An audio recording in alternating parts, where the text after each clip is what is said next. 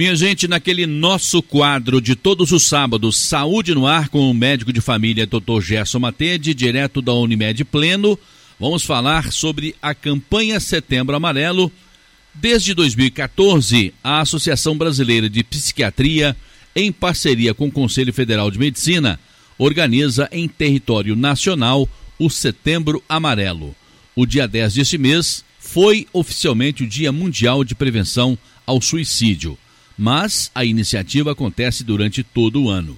Atualmente, o Setembro Amarelo é a maior campanha anti-estigma do mundo. Em 2022, o lema é A vida é a melhor escolha. Vamos fazer contato então com o médico de família, Dr. Gerson Matede.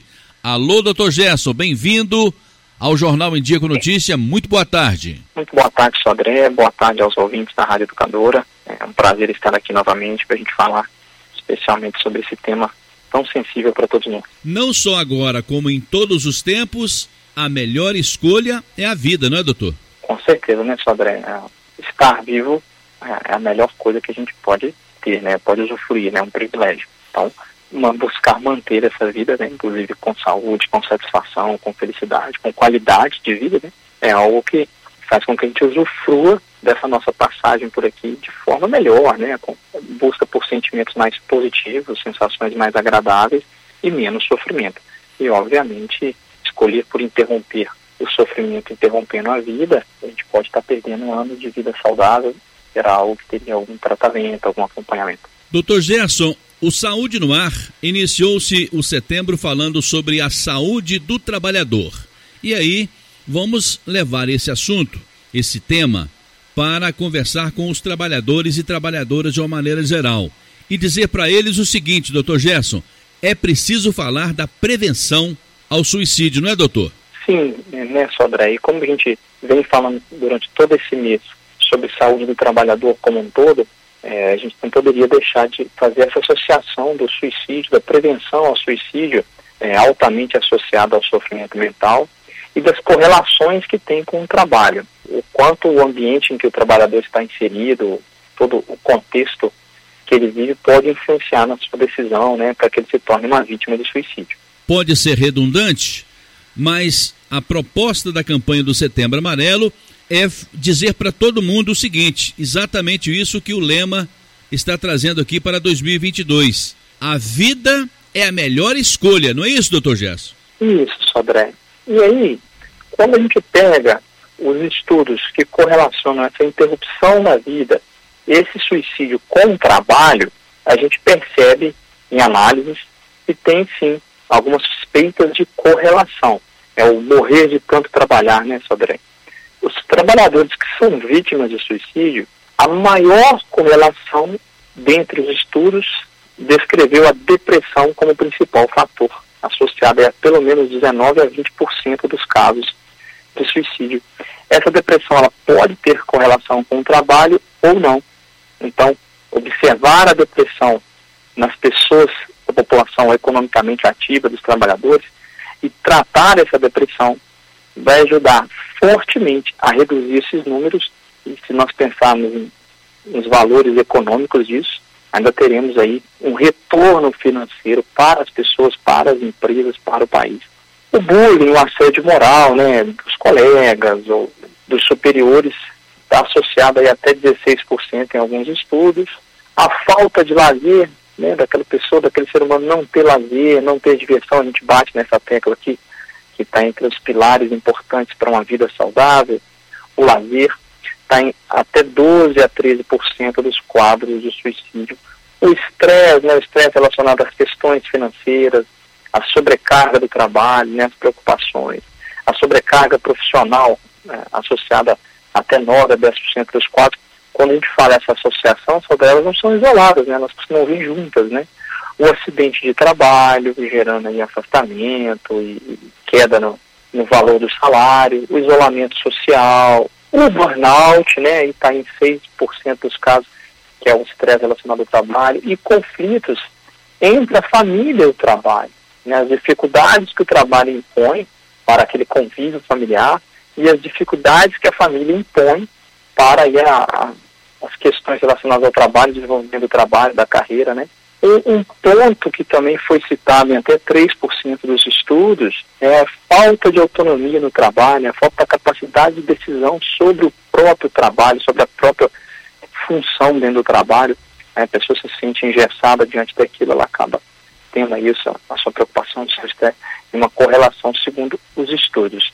Então a gente tem que buscar ao máximo melhorar a qualidade de vida do trabalhador, mostrar para ele a possibilidade de tratamento, mostrar para ele que o médico deve estar preparado a, a buscar, valorizar as queixas, é, a correlação enorme com o sofrimento mental. A gente sabe que a principal correlação de suicídio em qualquer categoria, não só no, no trabalhador em si, tem a ver com o sofrimento mental, o aumento do, do índice de suicídio. Então, tratar o sofrimento mental, especialmente a depressão, mas aí também tem os transtornos de ansiedade, tem também os transtornos psicóticos, né, com as fugas da realidade, acaba levando o indivíduo a esse ato dramático que interromper a própria vida, tratar isso, perceber isso, fazer esse acompanhamento, né, inclusive também das, das dores crônicas, das lesões por esforço repetitivo, né, das doenças ocupacionais, tudo isso piora o estado mental do indivíduo, então buscar melhorar isso ajuda muito. A gente, com a abordagem multidisciplinar, né, o fisioterapeuta para dor, o psicólogo para ajudar nesse acompanhamento das mudanças comportamentais, a abordagem do contexto do indivíduo, a mudar, a, mudar a forma que ele reflete sobre a própria vida para tentar lidar melhor com as dificuldades e problemas. Obviamente, é função do médico de família fazer isso, entender o indivíduo como um todo. A gente busca, claro, oferecer isso ao máximo na Unimed Pleno, que é um formato de atenção em saúde, de atenção primária, pautado na medicina de família. Os estudos mostram que essa abordagem multidisciplinar tem um resultado melhor. E, claro, esse indivíduo precisando de um acompanhamento ortopédico, ortopedista, esse indivíduo precisando de um acompanhamento com o psiquiatra, ele deve ser encaminhado né, e fazer em conjunto para se ter um melhor resultado. A ligação entre suicídio e trabalho, ele, ouvintes, ela vai ser sempre complexa. Os dados que a gente obtém em relação a isso, eles são produzidos por, muito mais por segmentos específicos, então nem sempre eles retratam a realidade como um todo, então fica difícil a gente ver. Algumas pessoas vão sofrer nos seus ambientes corporativos, institucionais, e não vão buscar ajuda, ou não vão denunciar, não vão falar a respeito, não, né, não vai ficar sabendo sobre aquilo. Isso é muito relativo. E os estudos mostram que aquelas empresas que cuidam melhor da saúde dos funcionários, em especial da saúde mental, têm um aumento enorme de produtividade. Esse é um outro ponto financeiro também que, que a gente tem que destacar porque faz parte do processo de trabalho. Né? O trabalho ele tem muito a ver com o retorno financeiro que a gente tem. Então, vai ser sempre essa reflexão. Eu posso morrer de trabalhar? Está correto eu investir toda a minha energia em função do meu retorno financeiro do trabalho? A gente vai sempre refletir isso. É uma reflexão muito mais filosófica do que da prática do dia a dia, mas que a gente tem que pensar sobre a assunto e buscar estratégias para melhorar a qualidade de vida de todos os envolvidos. Doutor Gerson, num passado recente, a empresária Alexandra Peron, ministrando uma palestra num jantar empresarial da Associação Comercial e Industrial de Ubá, ela fez uso de uma fala que nunca mais eu consegui esquecer. Ela disse o seguinte, que no passado falava com o trabalhador assim: Olha, os seus problemas, eles ficam daquela porta para fora. Você entrou, aí você tem que focar no trabalho. Ela falou o seguinte, doutor, que isso faz parte do passado, porque hoje, quando o trabalhador chega, o gestor, ele acolhe o trabalhador e os seus problemas, ajudando-o a resolvê-los. É isso mesmo, doutor? Sobre, faz sentido a gente pensar sobre isso. Se o brasileiro ele passa em média 43 horas e meia por semana dentro do trabalho, certo? Então, em torno de 8,7 horas por dia útil trabalhado. Então, a gente passa grande parte do nosso tempo dentro do emprego, né? Nos dias úteis, a gente passa mais de um terço do dia dentro do trabalho, outro um terço descansando e dormindo, e aí sobra mais um terço para outras coisas em que a gente está acordado, o tempo acordado. Então, a gente tem que pensar assim, a qualidade do ambiente de trabalho, essa cultura organizacional do trabalho impacta diretamente no estado psicológico das pessoas envolvidas, do próprio gestor, que também sofre de estresse, também sofre de burnout, né? Daquela pessoa responsável, proprietária pela empresa, né? seja ela pequena, seja ela grande, seja ela média. Aquele profissional de saúde que está inserido no hospital, né? o profissional de saúde médico que está no seu consultório, o jornalista que está na rua, que está produzindo, que está em contato com as pessoas, tudo isso pode gerar estresse. A gente fala pensando em Ubar, né, que nós temos aí as empresas voltadas para a produção de imóveis e toda a matéria-prima envolvida nisso, ou como a gente já citou aqui, as construções, né, o mercado imobiliário, tudo isso vai gerar nas pessoas alguns tipos específicos. Então, quando a gente tenta, por exemplo, algumas estratégias, né, alguns indicadores que, de melhoria dos recursos humanos daquele local de trabalho, a taxa de absenteísmo, né, reduzir o turnover, né, que é a mudança de, de, de profissionais, isso influencia progredir no trabalho, aumenta a tendência de qualidade de vida, de sensação, e todos saem ganhando, obviamente, né, aquele funcionário que é investido e ele retorna, ele fica mais tempo na empresa, ele vai trazer mais retorno, ele aumenta a produtividade, aprimora aquele clima organizacional do ambiente, tudo isso tem muito a ver com cuidar da saúde mental no trabalho. Então, essa, essa, essa lógica tem mudado mesmo, sabe? A gente vê que as empresas têm cada vez mais preocupado com a saúde do trabalhador, em especial a saúde mental, que a gente cada vez mais entende a saúde mental como algo importante e não como preguiça, como falta de religião, é, como falta de amor, e sim como algo constitucional do ser humano. Nós vamos sofrer da saúde física, nós vamos sofrer da, da saúde mental, nós vamos ter uma série de fatores. Então, assim, além de ganhar mais dinheiro com o trabalho, é conseguir seguir mais o, o sonho correlacionado ao trabalho ou não, cuidar da saúde física que traz bem-estar, cuidar da saúde mental, é, persistir, continuar na empresa que você está trabalhando, que o indivíduo está trabalhando, né? Isso tudo tem a ver com situações em que são prioridades para o brasileiro, que quando isso é investido, tem aí um grande retorno, para que essa prioridade não passe a ser mudar de trabalho, né? Sempre que ele mudar o trabalho, ao invés de melhorar a qualidade do trabalho atual. Então tem que ter meta realista, tem que ter, né, tentar diminuir as coisas que geram, Sodré, estresse no trabalho. Então, o que, que, mais abala o psicológico das pessoas, né? É quando certas situações passam a ficar normalizadas e né, as ações se normaliza, por exemplo, a comunicação agressiva inadequada em detrimento da comunicação mais assertiva, não violenta, né? Excesso de horas de trabalho, como se isso fosse normal, dar sempre continuidade ao trabalho depois, e a tecnologia traz muito isso para a gente, né? é, sobrecarga de tarefa, prazos muito curtos, metas irreais que não são atingidas, né? O bullying no trabalho, né, de um funcionário com outro, de uma pessoa com a outra, assédio moral, são coisas, né, o cansaço físico, são coisas que, que vão influenciar assim, na saúde. Então as empresas cada vez mais têm pensado nisso e têm buscado cuidar da saúde do trabalhador como um todo e, consequentemente, isso reduz drasticamente o adoecimento, mas também traz retorno financeiro né, para aquela organização. Isso que a produtividade aumenta.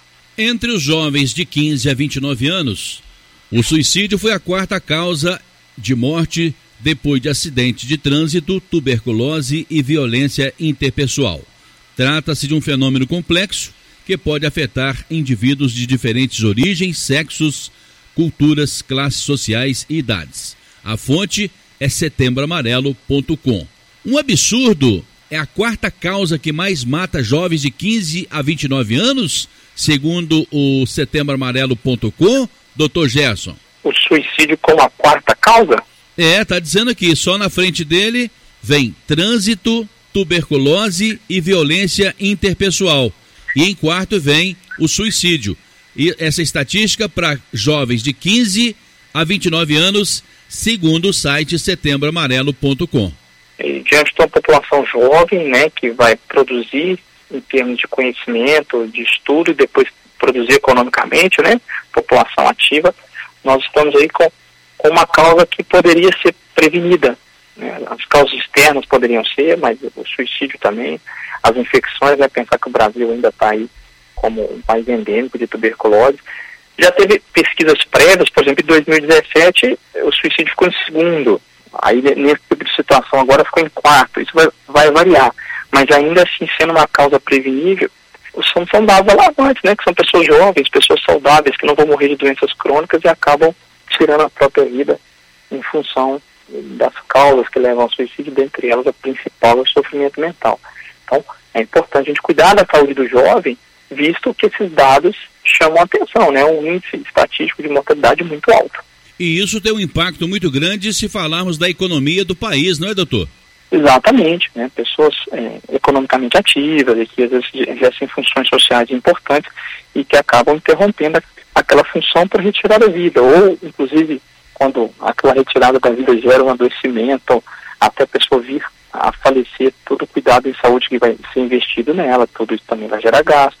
Aquela pessoa pode ser uma pessoa responsável pelo cuidado da família, né? O maior provedor da casa, a maior provedora da casa financeiramente. Aquela família perde aquele provedor. Então são dados economicamente muito importantes também, Sandré. Com o lema A Vida é a Melhor Escolha, eu conversei com o Dr. Gerson Matede sobre Setembro Amarelo e a importância de falarmos sobre a prevenção ao suicídio. Direto da Unimed Pleno, Dr. Gerson atende também aqui em Ubá, no Solar 13 de Maio, no sexto andar, na sala 601, e o telefone é o 3531 5844. Doutor Gerson, muito obrigado pela sua presença e a sua participação e até a próxima semana. Eu que agradeço, sobre a oportunidade mais uma vez, em especial a Rádio Educador, a gente poder falar. É um tema muito sensível, espero de alguma forma ter contribuído para os nossos ouvintes.